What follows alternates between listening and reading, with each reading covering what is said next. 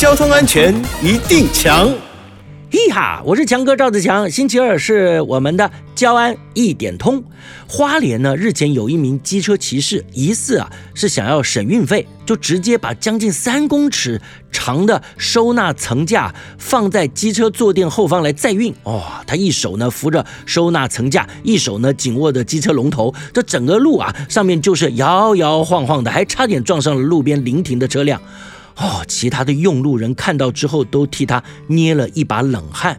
警方表示，机车载货都有严格的尺寸规定的，机车负载物品高度不能超过肩膀，宽度不能超过把手外缘十公分，长度伸出车尾部分自后轮轴起不能超过五十公分。而且必须装置妥当，避免物品飞散或渗漏。